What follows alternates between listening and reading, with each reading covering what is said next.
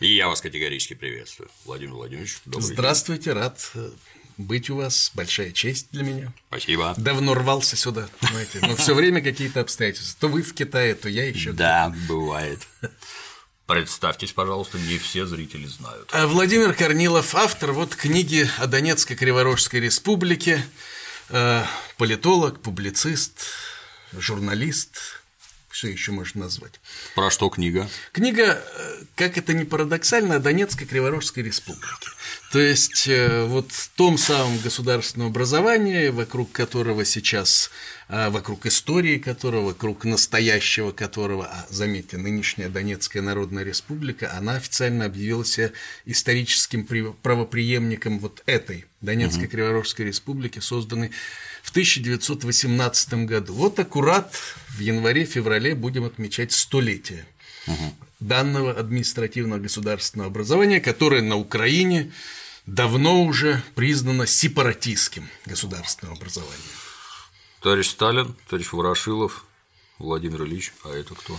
А это Артем Сергеев в честь которого. Собственно говоря, Артем, который да. создал эту самую Донецкую республику, ее возглавлял, и в честь которого названы масса улиц, проспектов, городов угу. на территории бывшего Советского Союза, и чьи памятники сейчас усиленно валяют все на Украине, само собой.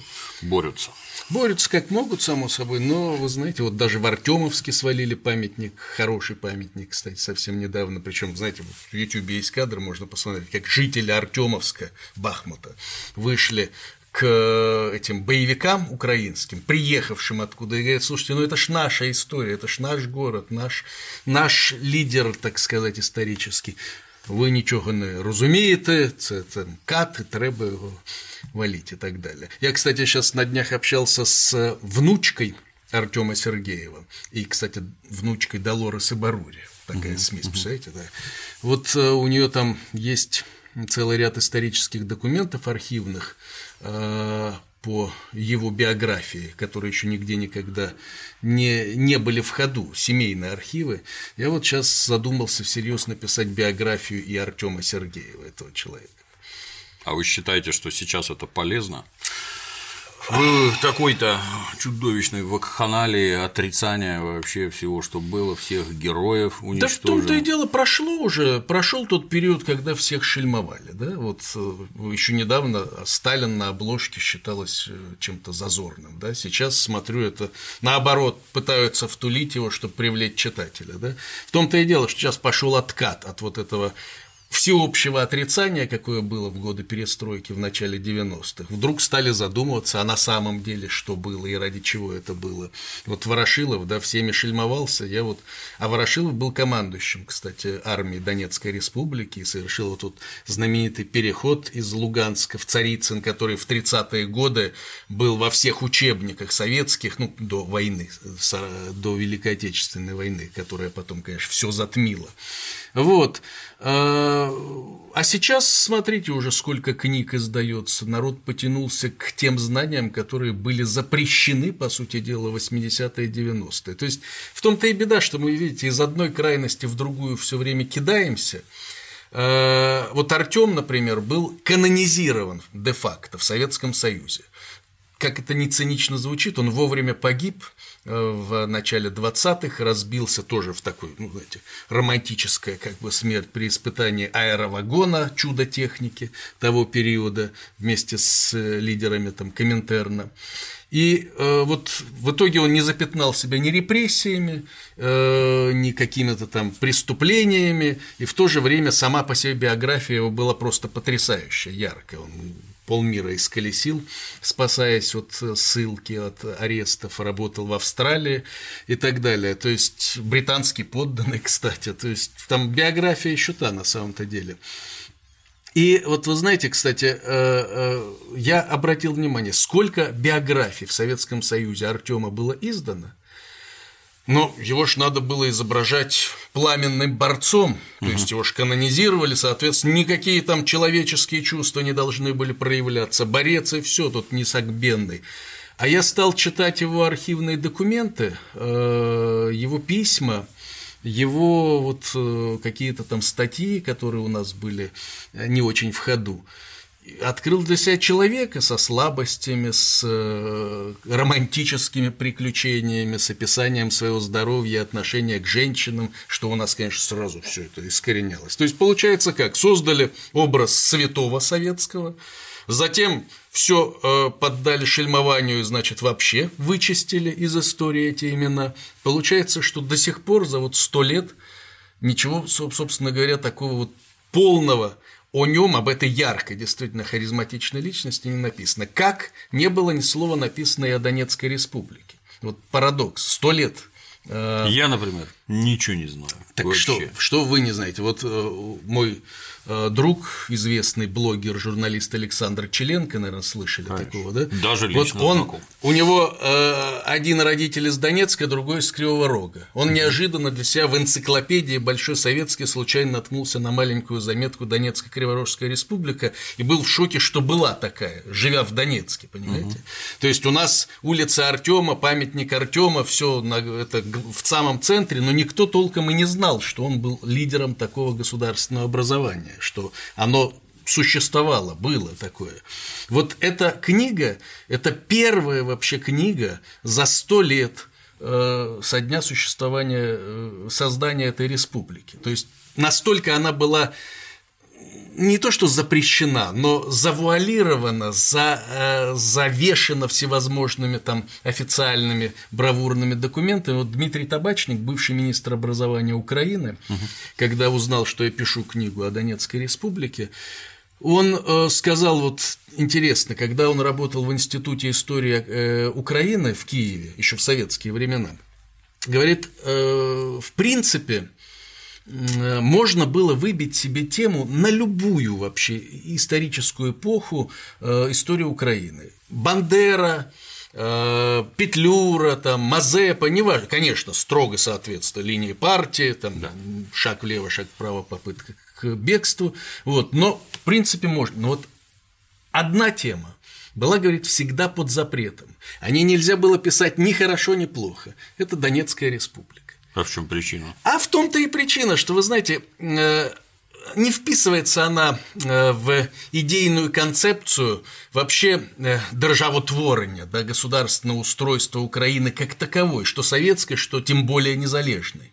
То есть, когда ты начинаешь изучать историю вот этого административного государственного образования, которое было создано специально, чтобы оставить эти земли, а эти земли, извините, это пол нынешней Украины, это Харьков, весь Донбасс, uh-huh, это uh-huh. Днепропетровск, Запорожье, Мариуполь, ну то есть можно долго перечислять. Э, вот оставить ее в составе России – и когда сейчас пишут Артем сепаратист создавал Донецкую республику, так простите, но сепаратисты были как раз Украинская Народная Республика, пытавшаяся от отделиться от единого государства. А он для того и создал вот эту республику, для того, чтобы оставить эти земли там, ну, на своей родине, в своей стране, в России. И вот это не вписывалось никак в концепцию ни Украинской Советской Социалистической Республики, ни тем более незалежной. Когда вот за все, эти, за все это время удалось одному там историку в годы оттепели, он начал писать диссертацию о Донецкой республике и проскочил как-то защитить диссертацию.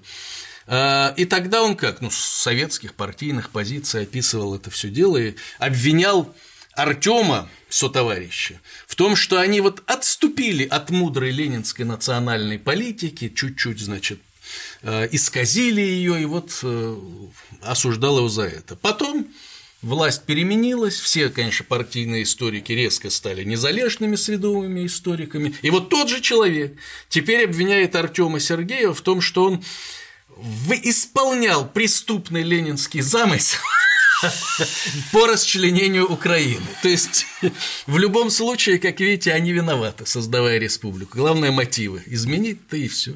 На мой взгляд, эти люди просто прекрасные. Вчера я там присяги давал, да, клятвы, я... портбилетом тряс, а сегодня… Ну, вот смотрите, главный специалист по голодомору, голоду 30-х годов, а, который во многом и сконструировал нынешний миф о жертвах, вот э, приукра... при... извините, при... преувеличив да. заметно число жертв. Это бывший э, советский специалист Кульчицкий по история индустриализации Украины. Это те же, тот же период. То есть, эта индустриализация проходила как раз в начале 30-х, середине 30-х годов. И вот да, действительно, из-за этой индустриализации этот голод и произошел. То есть, нужно было кормить рабочих, э, нужно было продавать э, хлеб, чтобы получать э, станки и прочие строительные материалы, и технологии из Запада и так далее. То есть, все это взаимосвязано. Но тогда он восхвалял вот эту индустриализацию, плодами которой Украина до сих пор пользуется, голода не замечая. Все теперь власть поменялась. Да, господи, теперь, конечно, те, кого он прославлял, это палачи, он уже забыл о своих книгах по индустриализации, его читатели уже, конечно, забыли. И теперь он главный специалист по кровавому тирану Ленину, Сталину, значит, э, и так далее. По всей видимости, он прозрел. Да, конечно. Я вас умоляю. Я как-то э, встретил его здесь в аэропорту московском, ну, еще до войны. И хвастаюсь, смотрите, достал на английском языке там, через там, перекладные книгу по истории индустриализации Украины. Он такой смотрит, такой, странный вы человек, вы покупаете книги, которые никому, в общем, не нужны. Я так подумал про себя, услышать такое от человека, который писал книги по индустриализации Украины, да, который на этом все свои титулы, диссертации, научные звания сделал. Ну, ну вот такие они, да. Ну, видимо, обслуживание действующего режима, неважно какого. А, они, да, они, они искренне не понимают, когда их обвиняешь в двурушничестве. Как в известном анекдоте, Грысько, Грысько, ты что, обиделся? Да, ты что такое? Это, то есть, я вспоминаю, как-то на, на митинге в Донецке в начале 90-х пришли руховцы, понаехали с Галичины там агитаторы, и стоит кто там вовсю клянет Советский Союз, партию там и так далее, э, восхваляет национализм украинский. Стоит у меня мой знакомый, всматривается, всматривается него, говорит, господи, да это что вы меня преподавали партийно, э, там, пар... Э, марксистско-ленинский, там что-то там, в военной, военном училище в Донецком.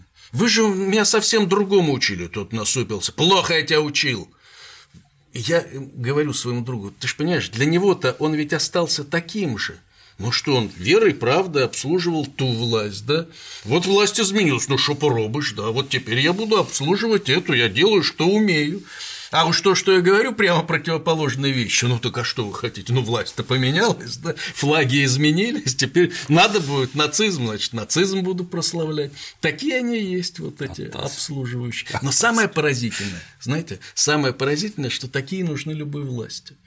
То есть, ну, безусловно. То есть неважно, кто бы ни пришел к власти, они эти шельмуют, там, неважно, что эти грязь лили на тех, кто пришел к власти. Но проходит период, все эти уже пристраиваются звездочетами придворными. Там. Ну, это ж, на мой взгляд, лучший пример это как про христианскую церковь. Пока церковь была гонима, угу. и христиан на арене Колизея жгли, облив нефтью и скармливали медведям и тиграм, угу. туда что-то особо не, не стремился. Да. А когда церковь победила, и изгонимой превратилась в торжествующую, ну, туда ну, всякая сволочь ломанулась, ну, естественно. И, и здесь мы таких примеров можем привести огромную массу, к сожалению, большому, но самое поразительное, что вот те, кто дорываются до власти, потом почему-то считают, что нам же нужны такие. Да. И это касается, кстати, и современной России, и современной Безусловно, Украины тем более. Я думаю, что и не изменить даже. Да. Наверное, можно как-то держать в узде, но получается не у всех.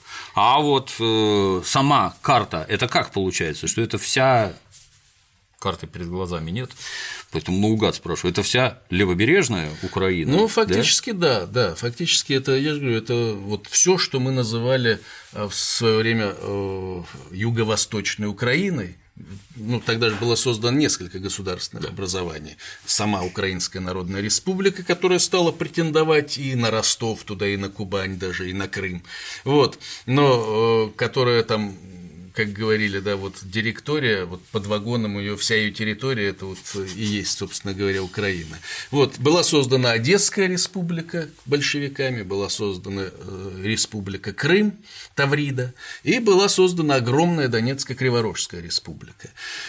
Э, Причем на самом деле э, создатели этой республики надеялись, что немцы, когда пойдут, исполняя Брестский договор, подписанный с Центральной Радой, пойдут на Украину, они не пойдут дальше, именно потому что это э, не Украина. Угу. Немцы изначально, в общем, думали ограничиться правым берегом, дойти до Киева, взять Киев и дальше не идти. Но потом идут, смотрят, сопротивления особого нету. Э, там уголь, который очень нужен Германии. Взяли и пошли дальше. Но, кстати, немцы до последнего находясь на территории занятой Украины, заявляли, мы не претендуем на Донбасс, мы не знаем, чей он, вот вам, пожалуйста, Киев и Москва между собой договаривайтесь. Мы пока уголечек качаем, а вы между собой там решаете вопросы. Шли долгие переговоры между Киевом и Москвой, в том числе о принадлежности Донбасса, Харькова и других территорий. И когда тут Порошенко периодически заявляет о том, что вот э, Россия признала эти территории э, частью, значит, Украины тогда, в 18 году, откровенная ложь. Э, Россия так ни о чем и не договорилась. Переговоры были прерваны осенью 18 года, после чего советские войска начали готовиться уже к занятию этих территорий, что они сделали в конце 18-го, начале 19 годов. Никогда Россия до 19 года эти территории Украины не признавала. И Артем со товарищи, вернувшись в 19 году в родной Харьков, собирались дальше продолжать деятельность Донецкой республики. Но в Москве Совет обороны во главе с Лениным, рассмотрев данный вопрос, поручил товарищу Сталину, короткое постановление, поручить товарищу Сталину уничтожить Крив Донбасс. Точка. Вот. Э, идеологические мотивы возобладали, было принято решение, на мой взгляд, честно говоря, ошибочное, ради того, чтобы вот э, не делать Украину мелкобуржуазной крестьянской, присоединить к ней сознательный пролетарский элемент в виде рабочих Донбасса, шахтеров, угу. металлургов и так далее, и тем самым ну, сделать рабоче-крестьянскую Украину. Никто, конечно, не спрашивал мнения жителей, Никто не выполнил обещаний, которые давали лидерам Донецкой республики. Кстати, вот вы спрашивали, почему угу. тема была долго под ковром, так скажем, вроде как и не запрещена официально. Ее нельзя было не упомянуть, говоря о личности Артема, но в то же время они почти ничего не говорили, не писали. Потому что когда э, элиты, ну, если применимо слово к революции гражданской войне, это э, того региона уламывали все-таки войти в состав Украины, уже советской Украины, что им было обещано? Я тут и документы привожу конкретные. Вот почему неудобно вспоминать, и было и в УССР, и в незалежной Украине, а им было обещано, гарантировано следующее. Во-первых, Украина, конечно, не отделится от России. Украина будет единым государством с Россией. Во-вторых, Украина не будет строиться на этнической основе как государство. Это не будет государство этнических украинцев или республика. Соответственно, вопросы языка вообще угу. не надо затрагивать. Да? А в-третьих, Украина будет федеративным образованием, где Донбасс и вот эти территории будут иметь широкую автономию. И вот на этих условиях, в общем-то, Донбасс, Харьков и согласились стать частью советской Украины. Ну, их не спрашивали, но вынудили, в общем. А получилось? Практически все условия, кроме одного, были нарушены сразу. Бешеная насильственная украинизация этих регионов началась уже в 20-е годы, причем тоже обосновывалась с идеологической точки зрения, и вдруг русские Донбасс стали заставлять говорить по-украински, писать по-украински. А зачем?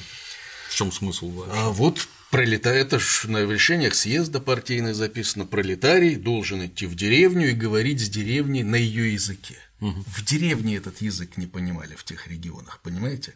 То есть я вот описываю некоторые случаи 18 года, когда Центральная Рада пришедшая на немецких штыках, зачитывала указы по-украински, как бы в украинском селе. Народ хохотал над этой мовой, не понимая ее, и просил, ну, гораздо теперь переведите там на русский все таки Что, что о чем тут написано? Угу. Вот, то есть вот была принята на вооружение линия насчет того, в Москве часто не понимали и не понимают порой, что творится на я, Украине. Я там родился в городе Кировограде. Ну, вот. Украинский язык мы учили со второго класса, даже в, там, в 60-х годах. Он был гораздо главнее немецких, английских, французских, гораздо. Я, э... А весь ужас в том, что я достаточно долго очень хорошо понимал, о чем говорят, так сказать, соотечественники. А с начала 90-х я перестал понимать. Ну, вы понимаете, при этом. А, ну сейчас вообще там, да, там же навезли слов из Галичины, которые угу. к украинскому-то мало отношения имеют. Но вы же понимаете, то вы учились-то в 80-е, 90-е, да? 80-е. В конце 60-х. Дав... Да, ну, давно да, живу. ну, не может быть такого.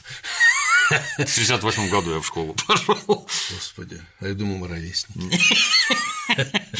Да, так вот, а, я к чему? Но это ж мы говорим о 60 тот регион прошел дикую украинизацию 20-30-х годов, когда вообще запрещались русские школы, русские газеты, полностью Коммунистами. запрещались. Кому? Большевиками, да. да, конечно. То есть доходило до того, что в абсолютно русскоязычном Донбассе, да, угу. в некоторых городах не было ни одной русской школы. Круто. Причем самое печальное, что было для издателей газет, э, тамошних, советских газет, э, им же приказывают полностью всем украинизироваться. Но местные жители, они могли тогда, в отличие от нынешнего времени, позволить московские партийные, комсомольские газеты, и у них был выбор, по большому счету. Что оставалось делать местной газете, которой приказ отдан украинизироваться в абсолютно русскоязычном регионе, да? Э, и которую из-за этого не покупают. Но в итоге придумали способ. Заголовки печатали на украинском, угу. сам текст на русском. Вот, приезжали проверяющие, а, все, украинизовались, украинизировались. А вот представитель, я забыл, какого фамилия, какой-то Скрипка или кто-то там да. из этой, из воплей Видоплясова, угу. бодро вещал, я помню, в начале Майдана, что а что такого, украинский язык можно выучить за три месяца. Он делился личным опытом. Это правда. Я думал, вы говорите про скрипника, который как раз украинизировал в 20-30-е годы. Кстати, раз они... а, о скрипнике вспомнил, сейчас вернусь к скрипке. А, то есть тоже поразительно. Вот если бы не этот скрипник, возможно, Донецкая республика сохранилась бы. Он, этот скрипник, придумал всю эту бешеную украинизацию, проводил ее, а, уничтожал термин Новороссия, в чем хвастался, кстати, в 20-е годы. Представляете, что благодаря мне термин Новороссия уже забыт. Ну, да, царский же. Так вздумайте, вздум, вздумайтесь теперь. Теперь Институт национальной памяти в Ятровиче внес его в список тех, чьи памятники должны быть рушатся, улицы переименовываться. Если бы не он, не было бы этой Украины, не было бы украинизации. Вот вам благодарность. Кто пытается заигрывать с этими сведомыми, пусть знает, что никто потом спасибо им не скажет. Насчет э, скрипки, ну, вы понимаете, он сейчас много чего заявляет, и про три месяца заявлял, а теперь говорит совсем другое, что русский язык вроде как можно оставить, да. Почему? Потому что президентскую кампанию начал уже фактически.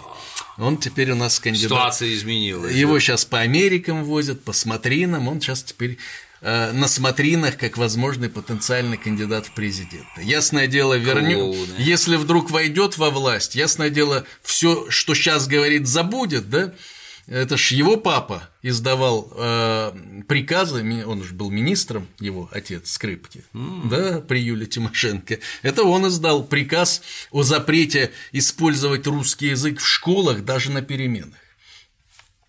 Вот вам, пожалуйста. Безумие какое-то да. вообще. И в итоге, вы понимаете, ведь бардак какой-то, но они даже не понимают, что они же гробят не, не русский язык, они же борются не за украинский язык. То есть им главное, чтобы вот э, не по-москальски, а там уж не важно, что будет. Да? Я помню, я издавал э, журналы в Киеве, э, и тут запрещают рекламу на русском языке. Так, точнее, разрешают только на украинском языке. Так? И, а мы издаем в том числе англоязычный для экспатов журнал. Ну там ну никак украинскую рекламу не втулишь. Идем в этот самый госнадзор, там, который занимался этим всем, штрафовал газеты, издания за рекламу на русском языке. Многие газеты просто стали штраф этот вкладывать в стоимость рекламы, понимаете, да? Угу. Вот. Идем туда. Ну говорим, слушайте, ну а как вот мы для англоязычной публики издаем журнал, что делать? Не, ну издавайте, конечно. Вы же понимаете, что мы не против английского боремся. Я так смотрю, а вы можете мне это письменно написать? Нет, нет, это, пожалуйста, вы издавайте, мы вас штрафовать за английскую рекламу не будем, но вот за русскую сразу же, смотрите, будет большой штраф.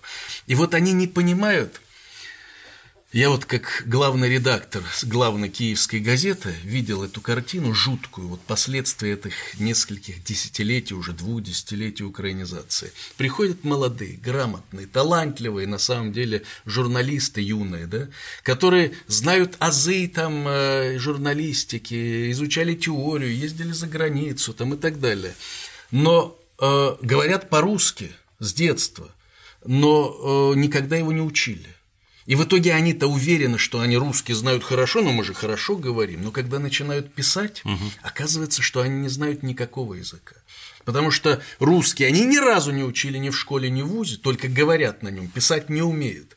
А украинский, поскольку они им не пользуются за, по окончанию школы и вуза, они очень быстро забывают. Вот вы забыли, да? Конечно, украинский да, фактически, да, да? да? Вот и они забывают, потому что они на нем не пишут, не говорят, не общаются, ну, может, новости по телевизору слышат, там, понимают. И писать они не умеют ни, ни на каком. И вот когда эти борются против русского языка, они не понимают, что они гробят и украинский тоже.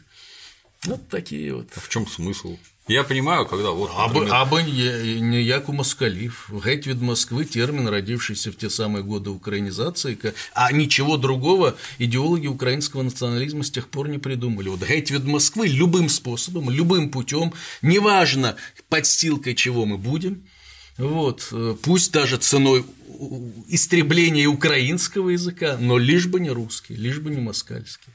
Я как-то вот теряюсь. Сосед, он никуда не денется, особенно в виде государства.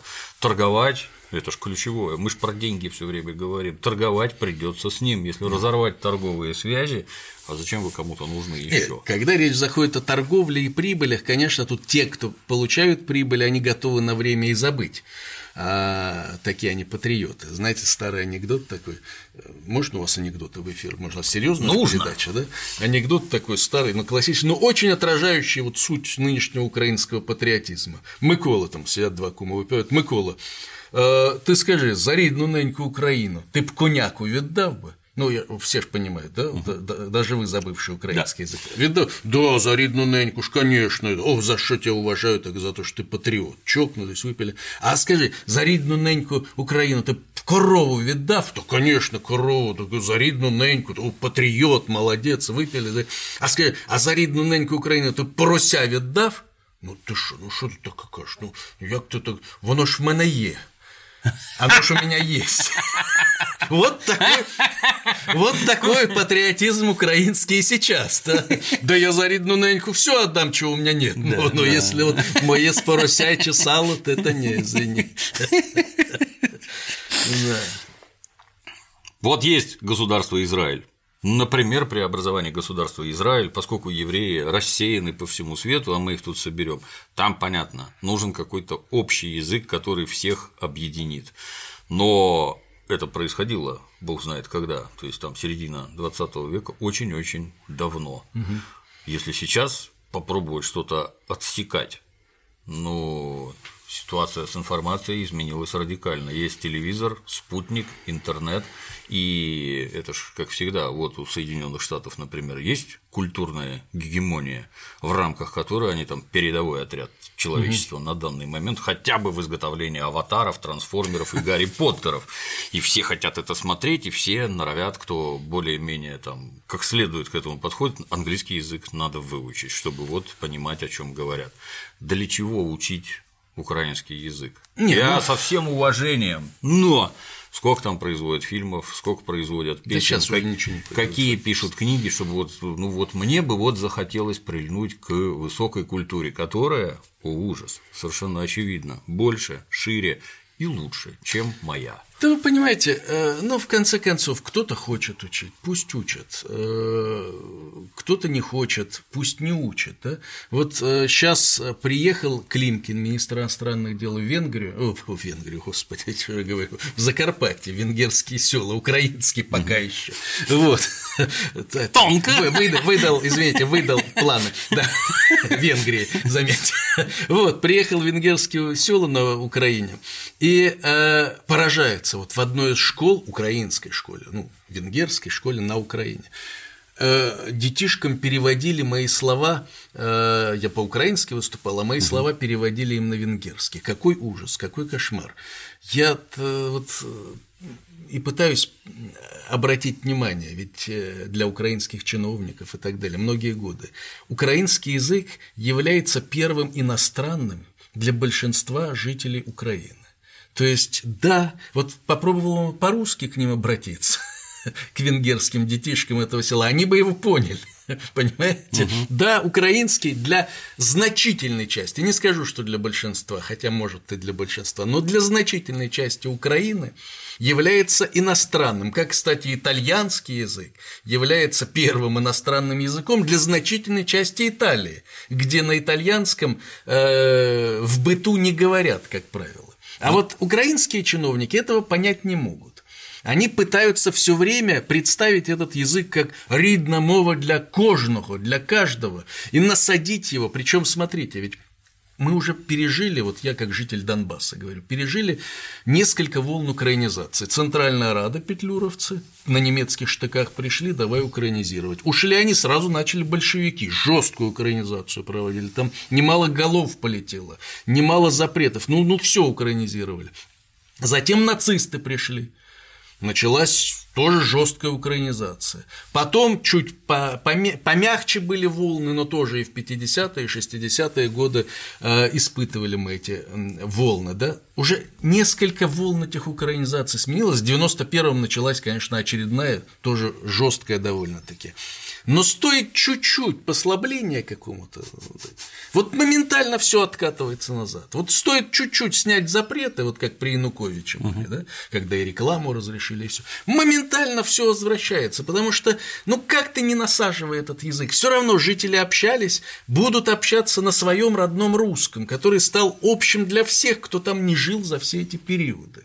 И вот все эти бессмысленные усилия любых киевских властей по насаждению вот этого украинского, все, чего они добиваются сейчас, это того, что люди, не изучая свой родной русский, получаются абсолютно неграмотными и писать не могут ни на каком. Вот Киев всю жизнь был русскоязычным городом, да? а сейчас это уже не русскоязычный, я вот его так не называю, это русскоговорящий город. Говорят все по-русски, но угу. писать уже разучились. И это печально, это страшно на самом деле. А есть... пользу-то стране это принесет? Да нет, нет, конечно, это всегда приносило только вред. Но когда люди приходят, э, не знающие никакого языка, куда-то работать, то кому же они нужны? Я вот свою редакцию брал в основном выходцев из юга и востока Украины, да, э, поскольку они хотя бы в школах-то учили русский язык. А вот приходят же из Львова или Киева, вроде не глупые ребята, но писать-то не умеют все равно. Газеты на украинском языке в Киеве как не покупали, так и не покупают, как не пытались там какие-то сделать или запретить русские, или ввести ограничения, ну не покупают они. А в интернетах как? На какие в интернетах только на русском. Все те же патриоты Украины в основном шпарят на. Ну что, Аваков когда-то научится на украинском говорить. Вот Вакарчук взял бы и взял на воспитание э, Авакова, да, который все никак не научится. А ему бы полезно было. Ну, ему хоть на каком-то полезно было. Ну вот, ну пусть научится на украинском. Раз Даже на Саакашвили чего-то там натренировался. Саакашвили учился там в вузах, хотя тоже, это ж вы со стороны вам кажется, что он на украинском говорит, да? Ну, его-то даже а мы я понимаю. А мы-то зная украинский, понимаем, что это суржик такое вообще несусветное смешение этих самых языков на самом-то деле. То есть, да, они безграмотны, они кичатся этим. Когда вы посмотрите, на каком языке пишут всякие патриоты вроде Сёмы Семенченко, да, вот я так понимаю, что, видимо, российские читатели думают, что это он на украинском пишет, потому, потому что там не понять, а он украинского тоже не знает. Так что в этой связи, конечно, ну, никакой пользы это не приносит, кроме одного. Вот они готовы сдать все, свой суверенитет, свое, свой здравый смысл, свою экономику, всю, свою страну как таковую, кому угодно, лишь бы подальше от мускалив. Вот сейчас они придумали евроинтеграцию как такой способ отдаления э, от России, как они каждый год выходят и празднуют. О, мы, наконец, прощай, Российская империя. Проходит год, опять что-то подписали. Все, на этот раз окончательно прощай, Российская империя. И так вот у них бесконечно они прощаются, прощаются, а никак не могут ее оставить. Проститься. Да, да. то есть э, вот, вот они придумали эту евроинтеграцию. Вот завтра Европа распадется. Смело заверить, там Африка начнет экономический рост, допустим, будет афроинтеграция Украины, неважно. Собственно, по уровню этой экономики Украина уже на уровне э, самых нищих африканских стран. Вот придумают афроинтеграцию, абы не с москалями. То есть э, вот для них сама цель э, писатель такой, ну, ничего не написавший, но получивший советские премии там за угу. свои опусы. Яворівський, один из идеологов долго был вот, в незалежной Украине, он как-то сказал очень точно, честно заявил, Украина была подстилкой России 350 лет, а подстилкой США не была ни одного дня, а стоило бы попробовать. Конец цитаты. Понимаете? Национальный вот, гений. Вот, вот для них вся национальная идея. Мы все равно знаем, что мы должны быть чьей-то подстилкой, поэтому готовы стать кого угодно подстилкой, но только вот не России. Вот и все. Вот, вот у них все к этому сводится. Идет сейчас массовая депопуляция, отъезд народа, они радостно аплодируют. Вот, а, а бы мы были врагами москалей, неважно, торговля, экономика, деньги, если это, конечно, не их личные деньги.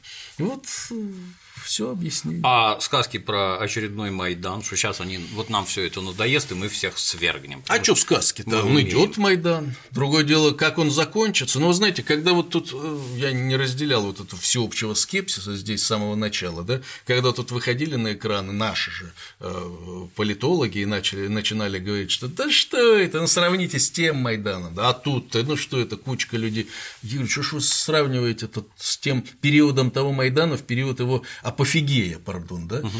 То есть э, вы сравните его с ноябрем 2013 года, когда вышли там мальчики, девочки, 3-4 палатки, в лучшем и случае у кого-то колье, да. да. Так вы посмотрите, сейчас началось все гораздо более мощно и организовано. Вышли люди с военными палатками, здоровые боевики, которые сразу стали раскидывать эту полицейских, то есть гораздо больше, гораздо явно с гораздо большими деньгами, чем тогда. Так что, в принципе, если будут применены правильные технологии, если будет поддержка от их нынешних спонсоров на Западе, да, и если не совершат грандиозных ошибок, то фу, я не исключаю, что там сейчас можно развернуть такой Майдан, что тот покажется забавой. У них, вы же помните, тогда боевики вышли с этими кольями, э, цепи, там, а, колья, да, там какие-то да. булавы там самодельные, угу. да.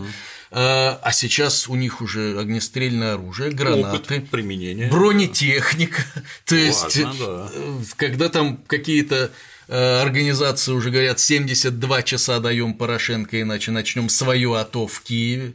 Так это может быть и не шутка. У них действительно есть возможности, есть э, спонсоры и есть. Ну, я считаю, что оружие. при наличии некоторого количества мозга подобные заявления за шутки принимать вообще. Но видите, вот почему-то в Москве как-то так изначально отнеслись к этому, как к такой забаве. Вот мехо на крыше, там посмеялись и все. Если, я же говорю, будет на то желание и воля спонсоров западных товарищей, там можно быстро все развернуть до такой степени, что Порошенко избежать не успеет. Вы видите, с чего начали, кстати, свою, свой Майдан эти товарищи? Обычно большевики что брали? Там почту, телеграф, телефон, да, а эти что взяли сразу? Вертолетную площадку, с которой Порошенко мог бы улететь. Разумно. Ну, опытные граждане. Да, да, все знают. Ну, в Москве хорошо бы разобраться, что с Россией делать. Хотелось, бы хотя бы. Хотелось бы. Вернемся обратно. И вот обманули во всех ожиданиях. Все, что обещали, все порушили. И чем же закончилось? Кого-то убили, не убили? А, ну, практически весь э, кабинет министров был потом расстрелян. Ну, в 30-е годы Артем погиб э, как вы знаете, еще в начале 20-х. То есть из первого состава вот этого самого правительства Донецкой республики в живых остался один э, Магидов некий, его посадили в 30-е, но потом как-то, когда началась оттепель, э, выпустили, и он тихо, мирно потом доживал до 50-х, до 60-х, перебиваясь там на должностях скромных архивистов. Вот. Э, но, конечно, вы знаете, вот Память о Донецкой республике, ну, если не зачистили, еще раз, кое-где в биографиях uh-huh, uh-huh. Артема вынуждены были они писать, но старались нигде особо так не упоминать. Некоторые биографы Артема умудрились и не вставлять э, этот яркий, на самом деле, эпизод его биографии, героический, он там был контужен, уходя с войсками донецких войск, пробиваясь, значит, на, э, на восток, когда немцы наступали. То есть это единственное армия, которая оказала сопротивление мощной немецкой машине в 18 году и сдерживала их. И действительно яркие страницы. Но вот и их умудрялись затирать, так скажем. Вот спасибо Алексею Толстову, он написал этот поход и, соответственно, Донецкую республику в своем хлебе. Там есть такие красочные описания вот этого отступления этих эшелонов, значит, из Харькова через Луганск на Царицын. Вот, тут сложно было зачистить, как вы понимаете. То есть были кое-где вкрапления и так далее. Но в основном эту, да, эту вот яркую страницу нашей, моей донецкой истории, да, постарались забыть, замять, так скажем.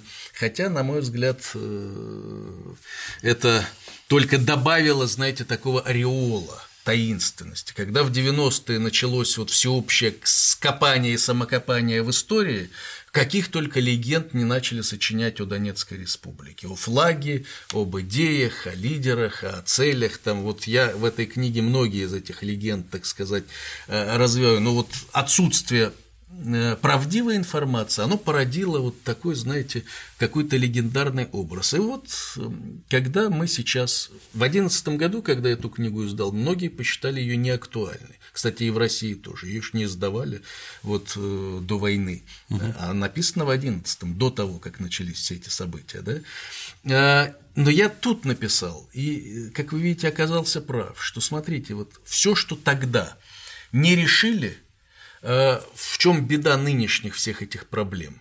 Лозунги те же, мы спорим об одном и том же. Если вы почитаете эту книгу, вы обнаружите, что вот все, что сейчас э, вокруг чего ломают копия, журналисты, историки, политологи, вот слово в слово описано было тогда, в 17, 18, 19 годах, о принадлежности этой территории Украины, о сочетании русского украинского языка, все, о чем мы сейчас говорили применительно к нашей эпохе, и тогда насчет этого спорили, понимаете, вот ничего не изменилось по большому счету. Поменяй фамилии, и сравни э, те газеты столетней давности и нынешние, и ты обнаружишь, что спорим об одном и том же. Почему? Да потому что вот тогда, в 19-м, большевики не решили все эти споры и вопросы, они просто решили их отложить. Почему? Потому что тогда считалось, вот-вот же, вот уже побеждает мировая революция, ну что тут осталось, сейчас Германия, за ней пойдут все, свергнем все, и границы станут условностями. Нам нечего спорить о том, с кем будет Донбасс, там, с Украиной, Россией, потому что ну, завтра вообще эти границы между государствами, тем более республиками, ничего не будут значить свято верили в это. И решили, все эти споры, они через год, два, три устареют, все, и больше спорить не будем. Как видим, не устарели. Как видим, вот все, что было отложено, запрещено спорить об этом, говорить, оно, знаете, таким вот под прессом скопилось, и сейчас клапан сорвало. И не случайно, конечно, что сейчас все те же споры, в том числе э, о границах, языке, культуре, наследии да, историческом, единстве с Россией и так далее, они возродились с новой силой к сожалению, вот таким кровавым способом, как сейчас. И не случайно Донецкая, Криворожская, Донецкая Народная Республика признала себя правоприемницей Донецкой Криворожской Республики. На мой взгляд, это сильнейшая ошибка большевиков, то, что они о массе вещей предпочитали не говорить. То есть не то, что словословить или наоборот там изобличать, вообще давайте не будем говорить. Ну вот вы не поговорили, товарищи большевики, про репрессии 1937 и других годов. В результате вместо вас про них рассказал гражданин Солженицын. Налгал на три да, тома непонятно да. чего, а эффект, я не знаю, на мой взгляд, хуже, чем от атомной бомбы. И винить в этом никого, кроме себя, в общем-то, и невозможно. Конечно. А любая эта слабость немедленно будет использована нашими друзьями. Здесь у вас больное место, сюда мы палкой и будем бить. И будем. Совершенно верно. Позвольте взгляну на оглавление. Вы знаете, пока вы смотрите на оглавление, хочу добавить, вот это не единственная, конечно, ошибка, но ведь почему еще важно, почему вот многие российские издательства не брались за печатание этой книги, наивно полагая, что это чисто местечковая история. Так вот, ну, это регион. Даже уже война началась, они так считают. Себе, да. Вот. А ведь в чем же была э, э, вот спорили насчет Донецкой республики? Ведь спор был не только об этой территории, спор был э, вокруг будущего государственного устройства всего будущего Советского Союза. То есть отцы-основатели Донецкой республики ведь на чем настаивали? Насчет, на, на том, что будущий Советский Союз, Советская Россия, будет строиться не по национальному признаку, а по э, единству административно-хозяйственных регионов, вне зависимости от этносов, национальности и так далее. И была такая идея тогда, чтобы создавать будущий Советский Союз не по национальным республикам. Вы знаете, мы спорили много с советскими историками, бывшими советскими, ныне украинскими незалежными, они говорят, ну вот, э, смотрите, это был нежизнеспособный способ, метод. Я говорю, вы понимаете, Возможно, но развалился-то Советский Союз в итоге по национальным республикам, угу, правда? Конечно. То есть да. я не знаю, возможно было, было бы создать, и мы уже никогда не узнаем, советское государство по э, тому видению по которому строили Донецкую республику, ее отцы-основатели, они приводили в пример Соединенные Штаты Америки там, или другие государства, которые вот создавались как штаты вне зависимости от национальности. Мы этого уже никогда не узнаем. Но если бы тогда была создана Донецкая республика по этой модели, то уж, конечно, нынешние границы Украины и России были бы иными. С этим спорить сложно. Все знакомые места перечислены. Да, тут много. Операция по вытеснению казаков из Дебальцева.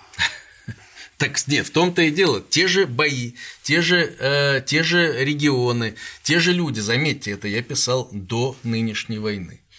А вот если вы сейчас тут как-то уже, когда война шла, э, левая, правая рука Коломойского, некто Корбан, угу. Геннадий Корбан там был э, его заместителем Днепропетровской администрации, сел в эфире в Ютубе, да и давай размахивать мои книги, говорит, я не понимал вокруг, что это война. А вот теперь прочитал и все понял. Говорит, я все понял, я понял, за что они там воюют и почему воюют. Ведь тут все это описано.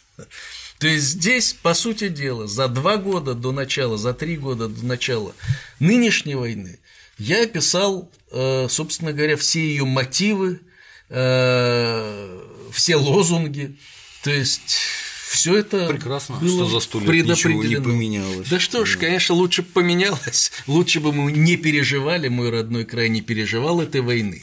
Но, к сожалению, к сожалению, унитарная государственная модель Украины, она была обречена на то, что мы в итоге столкнемся вот с таким решением данного конфликта.